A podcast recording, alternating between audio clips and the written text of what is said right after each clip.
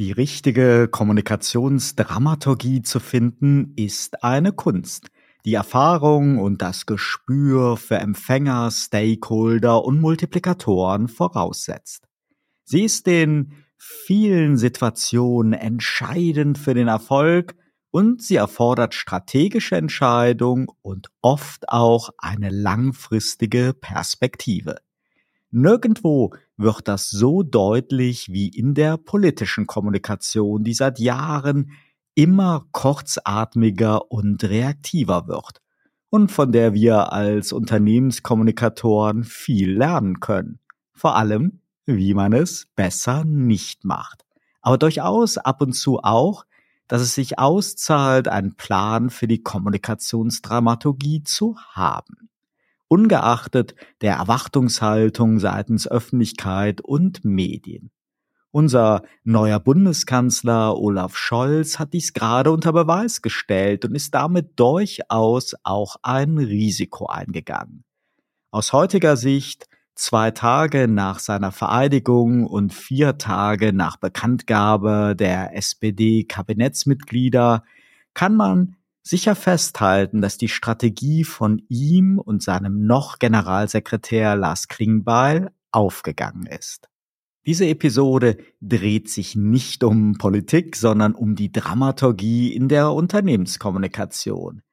Aber ich werde in den nächsten Minuten dieses Themen-Specials immer wieder mal die Brücke schlagen, denn wir konnten in den letzten Wochen in der Kommunikation der Berliner Bundespolitikblase vieles hautnah und live miterleben, das sich auch auf unsere Arbeit für Unternehmen, Verbände und Institutionen übertragen lässt. Ein spannendes Thema, bleiben Sie also bitte dran. Sie hören Turtle Zone Blended Communication, den Podcast für Kommunikatoren. Mit Oliver Schwarz und spannenden Gästen. Schön, dass Sie wieder bei Turtle Zone Blended Communication mit dabei sind. Heute geht es um die Kommunikationsdramaturgie in der Unternehmenskommunikation. Mein Name ist Oliver Schwarz und ich möchte Ihnen in den nächsten Minuten einige wertvolle Impulse zu dem Thema geben. Im Teaser habe ich schon den frisch gebackenen Bundeskanzler Olaf Scholz angesprochen und bei ihm klang das auf einer Pressekonferenz im Willy Brandt Haus am vergangenen Montag so.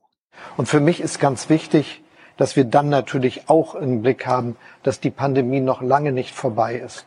Und deshalb haben sich, anders kann man das gar nicht sagen, bestimmt die meisten Bürgerinnen und Bürger dieses Landes gewünscht, dass der nächste Gesundheitsminister vom Fach ist, das wirklich gut kann und dass er Karl Lauterbach heißt.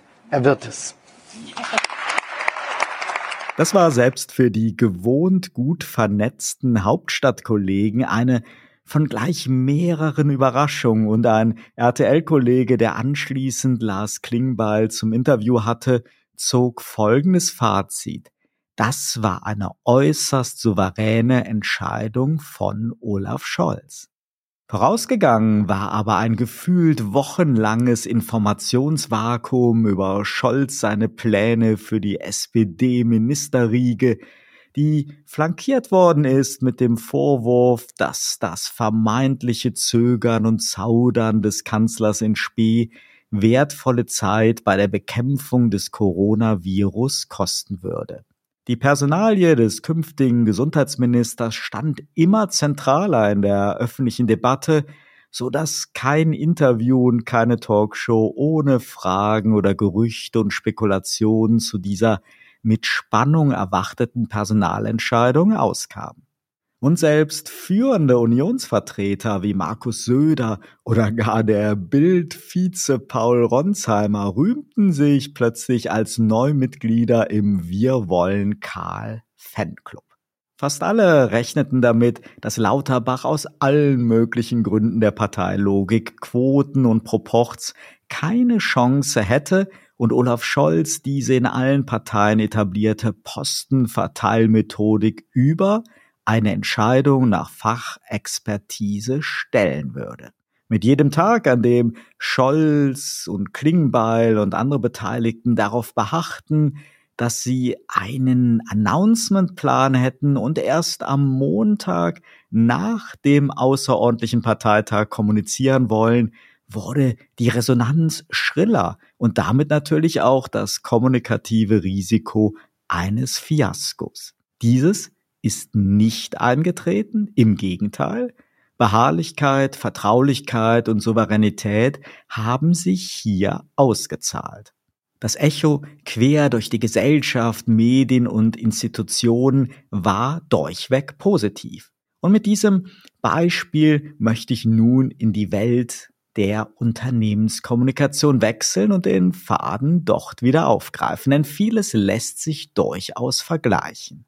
Doch passt ein solcher vertraulicher Umgang mit anstehenden Kommunikationsereignissen in die heutige Unternehmenskultur, die ja davon geprägt sind, dass mehr Transparenz herrscht, Hierarchien überwunden und Mitarbeiter besser eingebunden werden sollen. Lassen sich wichtige Entscheidungen, Veränderungen oder Innovationen wirklich noch strategisch und dramaturgisch planen, ohne sich direkt der Kritik von Hinterzimmerentscheidungen auszusetzen. Und wie verhindert man die vorzeitige Verbreitung von News? Am meisten Erfahrung damit haben alle diejenigen von uns, die schon einmal für börsennotierte Unternehmen gearbeitet haben. Dort hat sich in den über 25 Jahren meiner Kommunikationskarriere sicherlich am meisten verändert, und zwar im Hinblick auf die rechtlichen Rahmenbedingungen. Auf den ersten Blick könnte man daher auch meinen, dass die Regelungen zur Ad-Hoc-Publizität zum Beispiel ein ganz klarer Fingerzeig sind, dass relevante und wichtige Informationen heutzutage nicht mehr zurückgehalten werden können und dürfen. Andererseits werden auch die Regeln immer strenger, die jeder von uns kennengelernt hat, der kommunikativ einmal den Merger zwischen zwei börsennotierten US-Unternehmen begleiten durfte. Das geht dort so weit, dass das Management jede Art von Gerüchteküche und den Austausch zwischen Nicht-Insidern beider Unternehmen unterbinden und geeignete Maßnahmen dafür ergreifen muss.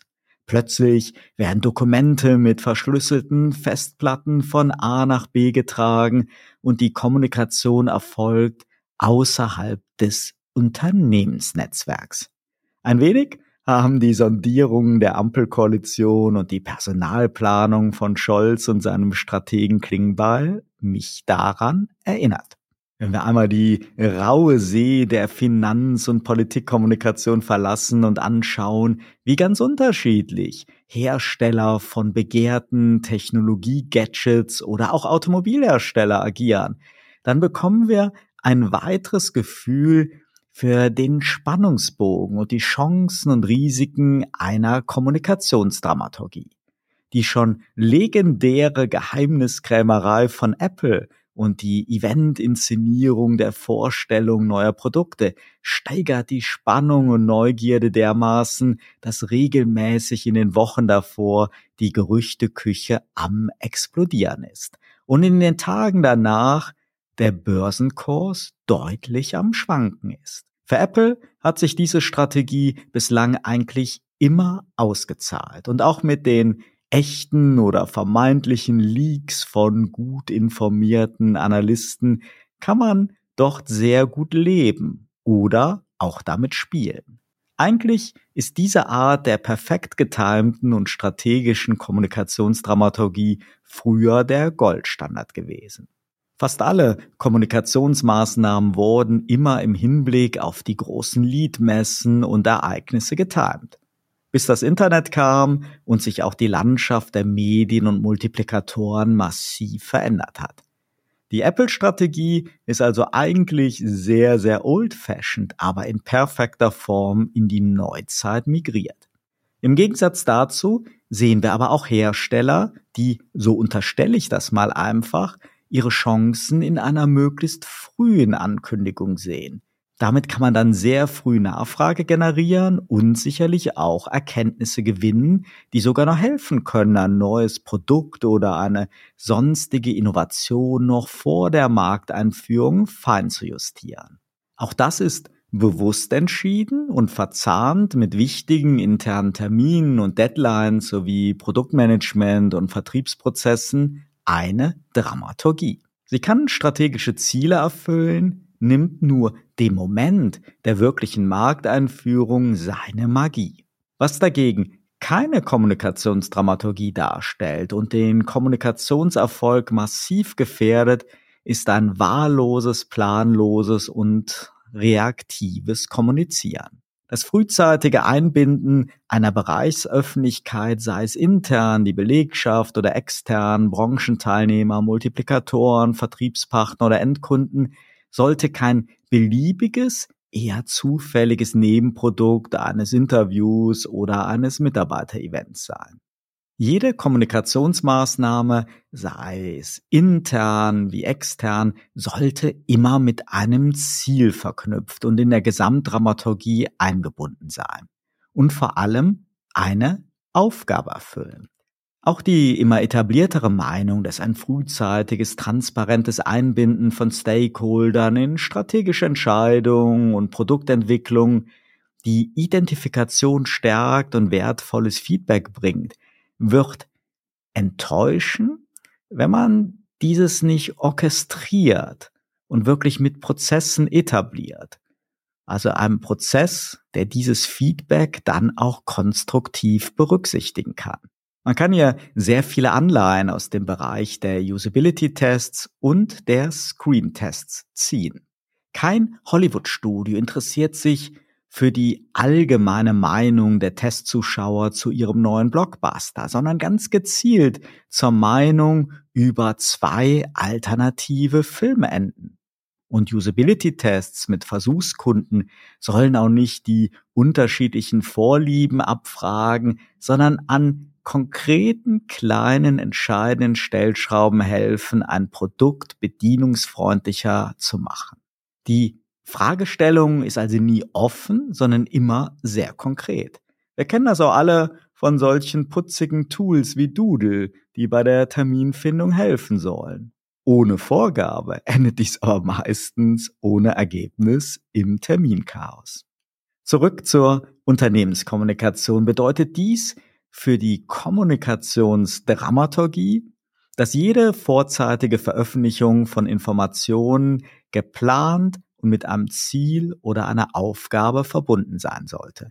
Wenn mein Ziel ist, Mitarbeiter zu motivieren und anzubinden, sollte ich mich auch wirklich für ihr Feedback interessieren und das Timing und den Prozess so gestalten, dass ein wertvolles Feedback und gute Ideen auch noch wirklich meine Entscheidung beeinflussen können.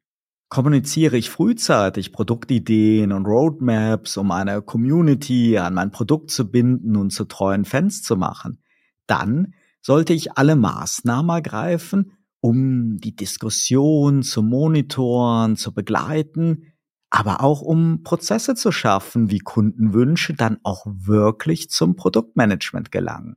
Rechtzeitig stärke dann mit der bewussten Entscheidung für eine sehr frühe Kommunikation diese Community-Bindung und nehme dafür auf der anderen Seite in Kauf, dass die Spannungsbögen vielleicht weniger dramatisch verlaufen wie bei Apple oder jüngst bei Olaf Scholz.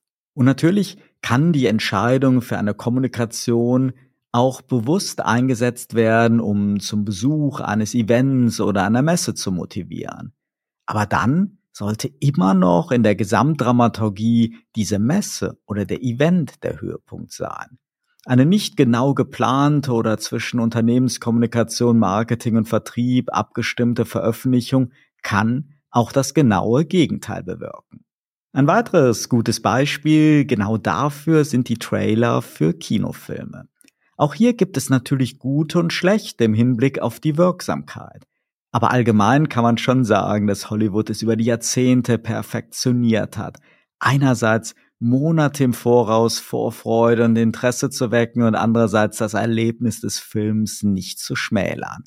Und es ist auch da eine Kunst sehr strategischer und dramaturgisch geplanter Kommunikation, wenn wie beim jüngsten James Bond Abenteuer über Corona bedingt zwei Jahre das Interesse hochgehalten worden ist und doch der Film für Millionen Zuschauer viele Überraschungen geboten hat. Trotz Internet, trotz Pressevorführung, trotz Sponsoren, trotz hunderter Mitarbeiter in Synchronstudios und Kopierwerken, trotz jeder Menge Insider ist es gelungen, Vorabinformationshappen, Interviews und Trailer so gezielt einzusetzen, dass dennoch alle im Ungewissen über die wesentliche Handlung und die überraschenden Wendungen des Films belassen worden sind.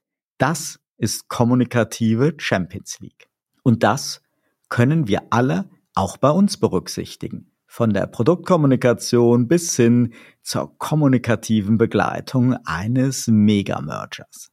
Und ein letzter Gedanke und Impuls unterstreicht auch noch einmal die Bedeutung einer langfristigen, ganzheitlichen Kommunikationsstrategie. Ich bin ein großer Freund davon, die Dramaturgie von Announcements und Kommunikationsanlässen nicht separat nach Bereichen und Themen, sondern für das gesamte Unternehmen und für alle Themen zu planen. Denn auch unsere Stakeholder, Medien und Kunden nehmen unser Unternehmen ja ganzheitlich wahr. Jede einzelne Information, jede Kommunikationsmaßnahme ist ein Puzzlestück im Gesamtbild, in der Aura unseres Unternehmens, die wir erzeugen. Natürlich gibt es Anlässe, die gegeben sind, Quartalszahlen, Hauptversammlungen, Ad-hoc-Meldungen und auch die großen Messen haben natürlich feste Termine. Dazwischen gibt es aber die Spielräume. Ich plane also jede Kommunikation nach bestmöglicher eigener Dramaturgie, überprüfe dann aber parallel die Einbettung in die Gesamtplanung. So hole ich noch mehr raus und sorge dafür, dass sich auch noch die Einzelinformationen gegenseitig befruchten. Nach einem kurzen Sponsorenhinweis geht es weiter. Bleiben Sie bitte dran. Dieser Podcast wird Ihnen präsentiert von Visual Communications Experts. Wir bringen Sie auf Sendung. Video, Livestreaming, Webinare und Podcasts. Ihre Experten für Audio und Video in der Unternehmenskommunikation. Weitere Informationen unter www.visual-communications-experts.com. Und wir sind wieder zurück bei Turtle Zone Blended Communication und dem Thema Kommunikationsdramaturgie in der Unternehmenskommunikation. Um zum Abschluss den Bogen zu schließen, möchte ich noch einmal auf die Eingangsfrage zurückkommen. Wie souverän kann ich Kommunikation planen und wie früh sollte ich informieren und Vorgänge, Ideen, Pläne transparent machen? Im Beispiel von Olaf Scholz kann man auch das spannende Experiment herauslesen, einen gewissen Paradigmenwechsel in der politischen Kommunikation zu versuchen, sich aber auch Luft zu verschaffen, Koalitionsverträge einmal zu Ende zu denken und auch Personalpläne in einer Gesamtheit schmieden zu können, ohne dass sofort durchgestochen wird und zarte Pflänzlein einer Idee schon zerredet werden. Man kann das sicher auch anders sehen und per se mehr Transparenz und Beteiligung fordern, dann muss diese Beteiligungsmöglichkeit aber auch konstruktiv verankert sein. Das, was wir die letzten Jahre gesehen haben, dass aus so gut wie jeder Fraktions- oder Ausschusssitzung per Twitter oder über Bande mit Einbeziehung befreundeter Hauptstadtkorrespondenten auch nur wirklich jeder kleine Gedanke, jedes Brainstorm, jede noch so zarte Idee sofort veröffentlicht und danach zerredet worden ist, hat unserer Debattenkultur und der Demokratie nach meiner Einschätzung eher weniger gut getan. In jedem Fall nicht dem Output an mutigen und zu Ende gedachten Plänen. In der Unternehmenskommunikation sollten wir also auch immer mit sehr viel Empathie herangehen, uns in alle Beteiligten hineinversetzen und abwägen. So viel Transparenz und Einbindung wie möglich oder so wenig wie nötig sind nicht die beiden einzigsten Optionen. Es braucht Gespür und Vertrauen und natürlich die Fähigkeit, Empfänger ihrerseits wieder zum konstruktiven Teil einer Kommunikationsdramaturgie zu machen. Und es kann durchaus auch von Respekt und Souveränität zeugen, dass ich genau dann kommuniziere, wenn diese Information dem Empfänger auch wirklich hilft, wenn sie belastbar ist und die Veröffentlichung wiederum dazu beitragen kann, meine Ziele zu erreichen. Keinesfalls darf eine solche strategische und dramaturgische Planung aber in die Defensive führen. Wenn ich nicht die stoische Standfestigkeit eines Berufspolitikers wie Olaf Scholz habe, kann ein Informationsvakuum bei gleichzeitiger Gerüchteküche, betriebsintern ja immer gerne Flurfunk genannt, auch durchaus Schaden anrichten. Wenn ich dagegen begründet und proaktiv, wie das auch Apple seit Jahren macht, ganz klar kommuniziere, wann ich Informationen veröffentliche und kein begründetes Interesse außer der Neugierde damit verletzt wird, kann ich mir wunderbar die fein geplante Dramaturgie zunutze machen und für größtmögliche Awareness sorgen. Am Ende bleibt es natürlich immer eine Einzelfallentscheidung. Was aber in jedem Fall gilt, Kommunikation ohne dramaturgischen Anlass, ohne Strategie und ohne Ziel verpufft und schadet mehr, als dass sie nutzt.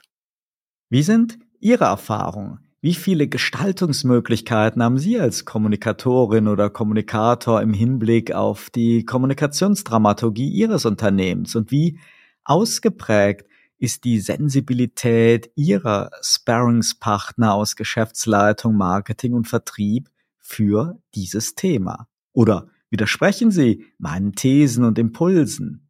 Ihre Fragen, Erfahrungen, Anregungen und Meinungen sind herzlich willkommen. Liebe Podcast-Freunde, seien Sie also auch bei der nächsten Episode von Turtle Zone Blended Communication wieder mit dabei. Abonnieren Sie uns auf Ihrer Lieblingsplattform und empfehlen Sie diese Talkreihe für Kommunikatoren gerne weiter. Dies war die 15. und letzte Episode für 2021 und für die Staffel 1. Im neuen Jahr geht es spannend weiter, wieder mit einigen Specials, vor allem aber mit einer ganzen Reihe neuer Interviews mit tollen Kollegen, die über ihre Arbeit als Kommunikatorin oder Kommunikator sprechen. Ich freue mich auf ein baldiges Wiederhören, wünsche Ihnen schöne Weihnachtsfeiertage und einen guten Rutsch in das neue Jahr. Ihr Oliver Schwarz.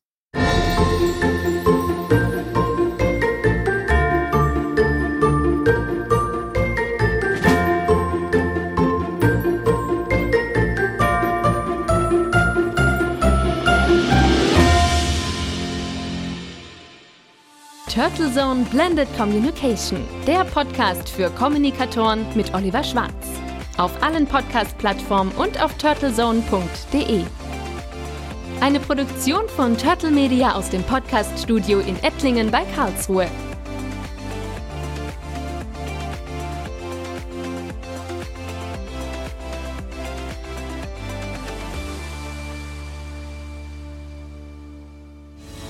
Für Werbung in diesem Podcast oder eine Sponsoring-Partnerschaft wenden Sie sich bitte an Turtle Media unter 0721 977 907 15.